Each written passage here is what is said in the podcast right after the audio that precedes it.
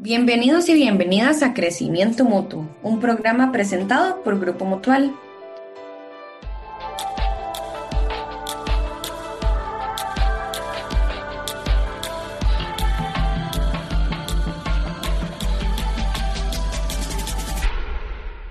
Hola, les saluda Catalina Chávez. Hoy queremos compartir con ustedes un tema que sabemos nos ayudará mucho para este inicio de año.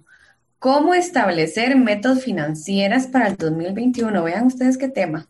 Bueno, para eso nos acompaña Rebeca Fernández Quesada. Ella es asesora de educación financiera, bachiller en administración de empresas, tiene experiencia en charlas de finanzas familiares, eh, le ha impartido estas charlas a entidades públicas, privadas, escuelas, colegios y ha llevado este mensaje de la importancia del ahorro y la bancarización a todas las generaciones. Bienvenida, Rebeca.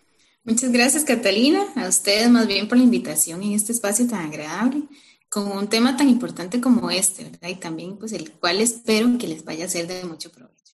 Rebeca, para ya empezar eh, con el tema que nos trae hoy, Considera que durante los últimos años ha existido una mayor búsqueda de asesoría sobre temas de educación financiera por parte de las personas. Sí, claro, Catalina. Las personas de hecho han tenido pues que enfrentar en los últimos años un entorno financiero más exigente y muchísimo más cambiante, ¿verdad? Esto los ha llevado a tomar buenas o malas decisiones sobre el uso de su dinero, dependiendo pues del conocimiento que tengan sobre cómo administrar este recurso adecuadamente. Sé que actualmente se ha incrementado la problemática en cuanto, digamos, al comportamiento financiero de las familias y algunos de los factores que pueden haber contribuido a esto son los bajos niveles de educación financiera. También el incremento de sus deudas, la reducción en sus ahorros, el aumento en la utilización de herramientas financieras de entidades no autorizadas, como lo llamamos nosotros prestamistas informales, y muchas otras también que pueden afectar en nuestros hogares. Una consecuencia de esto es que muchas familias buscan la forma de mejorar su estabilidad económica y una mayor también asesoría en este tema tan importante de la educación financiera para poder lograr tener una mejor calidad de vida.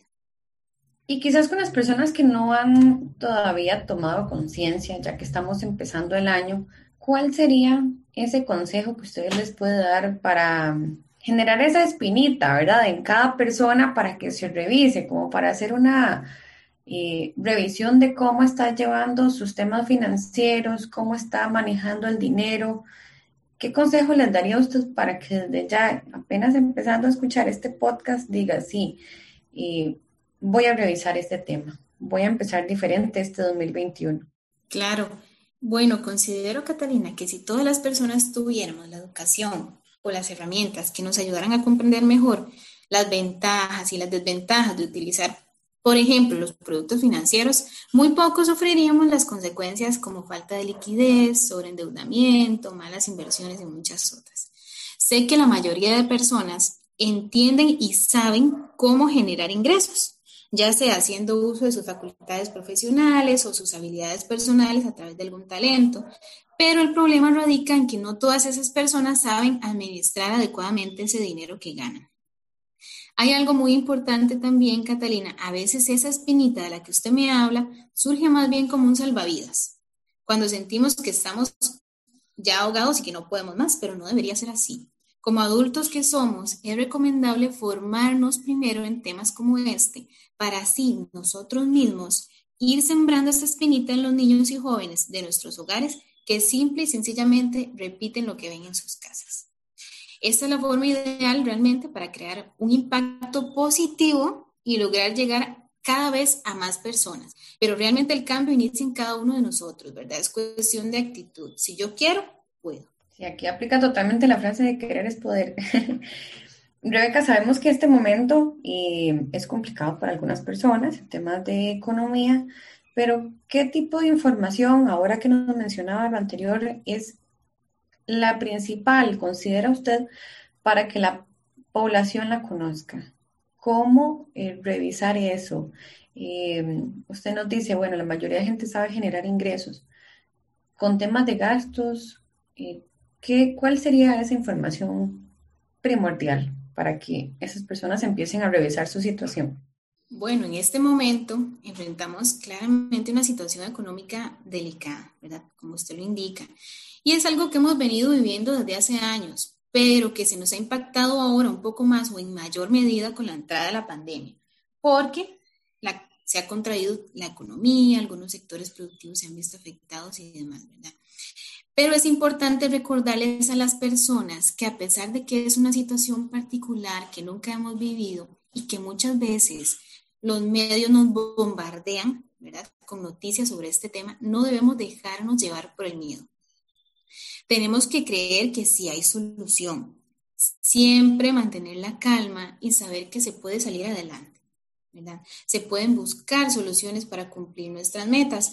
Esa calma, esa tranquilidad, esta quietud que permite, les permite a las personas tener una mayor apertura de buscar asesoría si consideran que se sienten estancados, que ya no pueden más, ¿verdad? También les permite educarse sobre cómo utilizar las herramientas financieras adecuadas a sus necesidades y que pierdan ese miedo a las instituciones financieras, que más bien lo que, lo que nos ofrecen son instrumentos que nos pueden ayudar a mejorar nuestras finanzas si aprendemos cómo utilizarlos, si nos asesoramos, ¿verdad?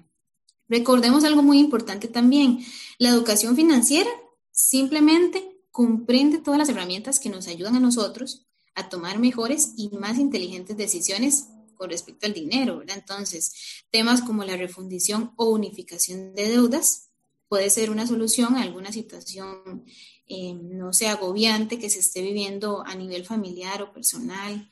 El tema también de las prórrogas, de los arreglos de pago, eh, créditos para pequeñas empresas con condiciones que sean favorables, ¿verdad?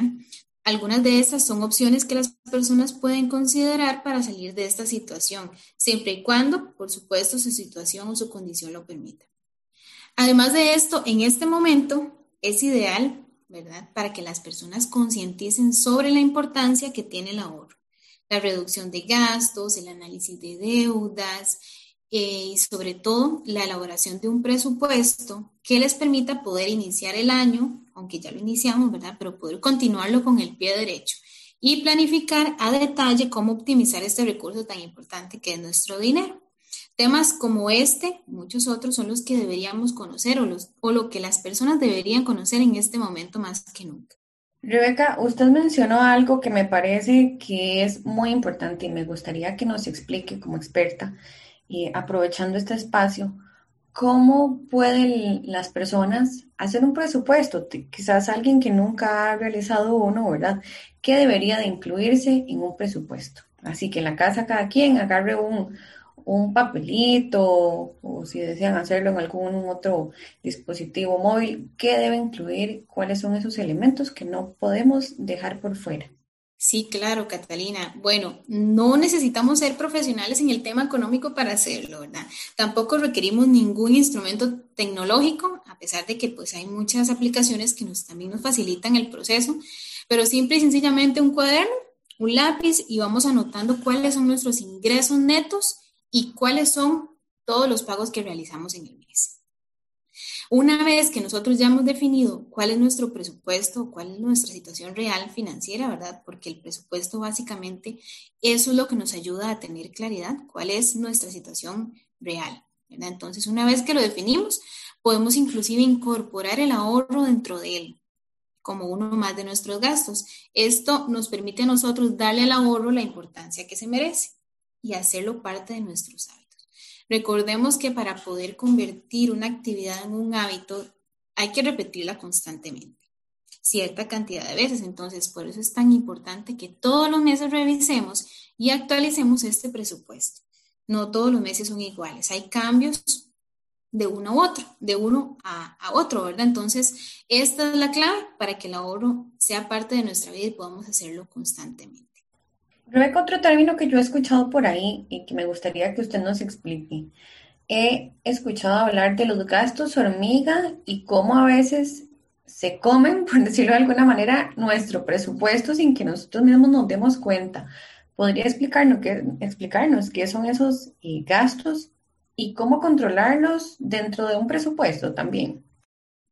Sí, claro, Catalina, los gastos hormigas son eh, los gastos que más nos quitan el salario por mes, ¿verdad? Porque son todos esos gastos pequeñitos en los que nuestro dinero se nos va poco a poco, que 1.500, 2.700, 780 colones. Si realmente revisamos nuestro estado de cuenta, nos vamos a dar cuenta que todos esos gastos eh, pequeños que son realmente innecesarios son los que se van llevando poquito a poco nuestro dinero. Por eso se les llaman gastos hormigas, como si viéramos unas hormiguitas que van caminando con cada una de nuestras moneditas, ¿verdad? ¿Cuál es una de las formas para nosotros poder evitar o evitar no porque siempre van a existir, ¿verdad? En los gastos hormiga, los gastos pequeñitos. De poder reducirlos, bueno, nosotros incorporando dentro de nuestro presupuesto y respetándolo un monto específico para esos gastos. Por ejemplo, si dentro de mi presupuesto yo tengo todos los gastos, eh, pago de la luz, pago del teléfono, pago de la cuota de la hipoteca, em, ahorro para emergencias, gastos hormiga, ¿verdad? Y puedo establecer un ejemplo de 10 mil colones por mes. Entonces yo digo, voy a limitarme y a respetar realmente que estos 10 mil colones es lo único que puedo gastar en todas esas cositas pequeñas en el mes. Nos vamos a dar cuenta que es difícil, ¿verdad? Porque estamos acostumbrados a eh, gastar indefinidamente, ¿verdad? Toda esa, esa cantidad de dinero. Entonces, una de las de los consejos o de los tips que nosotros les damos es incorpórelo dentro del presupuesto, pero haga todo lo posible para respetarlo. ¿verdad? Al principio nos damos cuenta que sí, gastamos un poco más, pero es la única forma en que lo vamos haciendo un hábito, igual forma como les comentaba anteriormente el ahorro, si lo repetimos constantemente se nos va a ir haciendo un hábito y vamos a darnos cuenta que todos esos gastos podemos eliminarlos o inclusive reducirlos. Bueno, muy, muy claro para mí. Em, ¿Cuáles son esos pequeños pasos que puede establecer una persona para iniciar o para mejorar su relación con la educación financiera, que de esta manera pueda ir generando el hábito de ahorrar, también eh, revisar cómo eh, gasto menos de lo que estoy gastando actualmente o cómo evitar ciertos gastos, ¿verdad? ¿Cuáles serían esos pequeños pasos que podemos aconsejar a las personas? Bueno, recordar que siempre se puede salir adelante, ¿verdad? A pesar de las circunstancias, Catalina, el primer paso y el fundamental es poder planificar nuestros ingresos y gastos. ¿Mediante qué? Lo que les comentaba anteriormente, que es un presupuesto familiar. Es algo que no podemos olvidar. Esto nos permite a nosotros saber cuáles gastos podemos ir eliminando. Cuáles son innecesarios y cuáles podemos reducir. Esa es como una, como, como una radiografía, le llamo yo, de, nuestra, de nuestro bolsillo. Entonces, ¿qué nos permite esto? Concientizar, darnos cuenta de que estamos gastando de más en muchas cosas. A veces decimos, no puedo ahorrar porque el dinero no me sobra. Sin embargo, es porque no le damos al ahorro la importancia que se merece. Y tampoco, tampoco es culpa nuestra, ¿verdad? Es porque no nos han enseñado cómo hacerlo.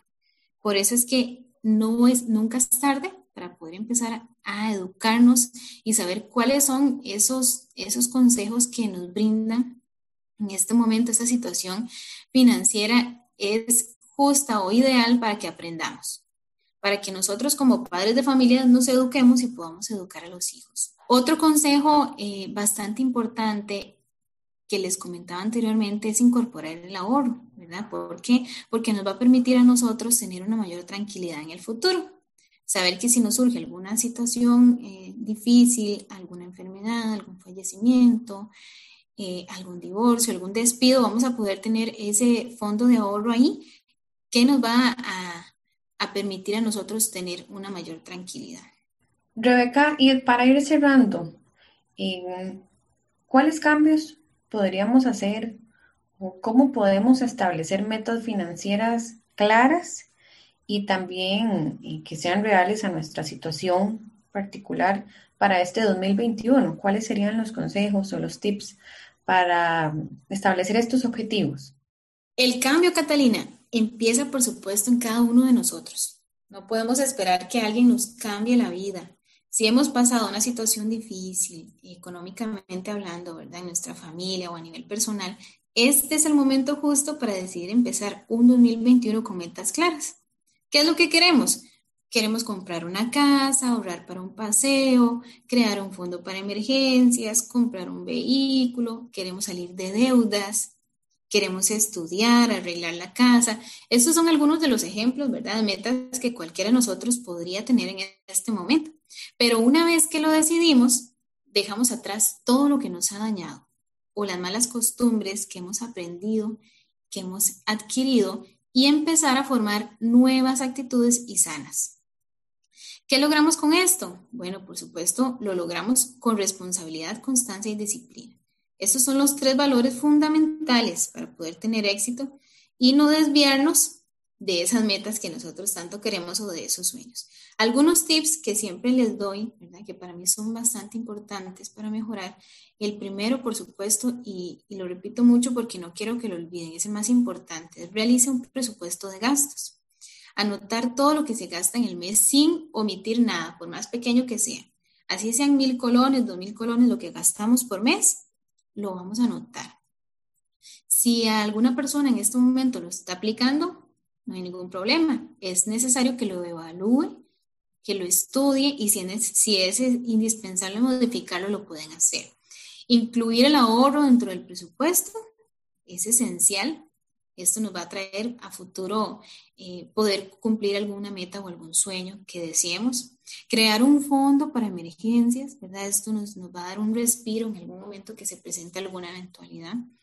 Si la única entrada en este momento de dinero se está, se está viendo afectada por algún despido, alguna reducción de jornada, alguna incapacidad o cualquier otro de, de esos, importante sentarse a priorizar esos gastos y buscar la forma de reducirlos, los que pueda, ¿verdad? Eh, y tener siempre presente que la situación va a ser temporal, no frustrarse. Si en este momento no ha podido empezar el ahorro o ha tenido que utilizar el que ya tenía, puede estabilizarse sentarse, esperar y reconstruir el ahorro cuando se lo permita la situación. Prestar atención también a los gastos hormiga, de los que hablábamos antes, ¿verdad? Porque hay muchos de ellos que podemos reducir o eliminar. También comprar, antes de comprar, siempre preguntarse, ¿lo necesito realmente o qué va a pasar si no lo tengo? Eh, pensar bien si es un deseo o es una necesidad. Reinvéntese, este es uno de los consejos más importantes también en este momento. Este es el, justo eh, o adecuado momento en que nosotros empecemos a sacar todos esos talentos y utilizar cosas nuevas para poder emprender, para poder, poder tener un ingreso adicional en los hogares. Y otro consejito por ahí que nos ha surgido, revisar en su casa si tiene objetos electrodomésticos o cualquier otro que no utilice. ¿verdad? Para aprovechar, venderlos. Realmente es una forma de sacar ganancia de algo que no estamos necesitando y también liberar el espacio para, para nuevos planes, ¿verdad? Nuevas metas. Bueno, sin duda alguna, estos consejos que nos da Rebeca hoy son muy prácticos. El manejo del dinero nos da paz, nos da tranquilidad. Y qué mejor manera de iniciar este 2021 con esa tranquilidad en nuestras vidas, ¿verdad? Conociendo cuánto ingresa, cuánto gastamos y elaborando un presupuesto como el que nos explicó eh, la experta hoy en educación financiera. Y ¿Cuál es la idea de esto? Que podamos crecer, crecer juntos, crecer mutuamente y definir esas metas financieras que nos ayuden en el 2021. Rebeca, muchísimas gracias por aceptar el espacio, por acompañarnos en crecimiento mutuo y con esto le doy el espacio para que pueda eh, despedirse. Muchas gracias, Catalina. Bien, gracias a ustedes por este espacio tan bonito que me dieron la oportunidad de conversar. Y de verdad invito a todas las personas que nos escuchan a creer que se puede mejorar cada día, que se formen y busquen maneras creativas de poder administrar también sanamente sus ingresos que si necesitan ayuda, no duden en pedirlas. Muchas entidades y personas que pueden ayudarles a estabilizar su situación financiera, que les brindan apoyo en eso. Entonces, que empecemos educándonos para poder mostrarle a nuestros hijos que pueden tener un futuro más próspero y tranquilo que el que quizá estamos viviendo en este momento. También que no todo se aprende de la noche a la mañana. Es un proceso, un proceso que nos lleva poco a poco a comprender y aprender a administrar nuestros ingresos les deseo de verdad, de todo corazón, todas las personas que inicien este 2021 apoyándose en estos consejos que les doy con todo cariño, para que logren tener una vida más tranquila y al fin una libertad financiera. Muchas gracias, Rebeca. Excelente manera de empezar este 2021. Gracias a todos por escucharnos en este podcast de crecimiento mutuo. Y como decimos siempre, si es crecimiento mutuo, es mejor.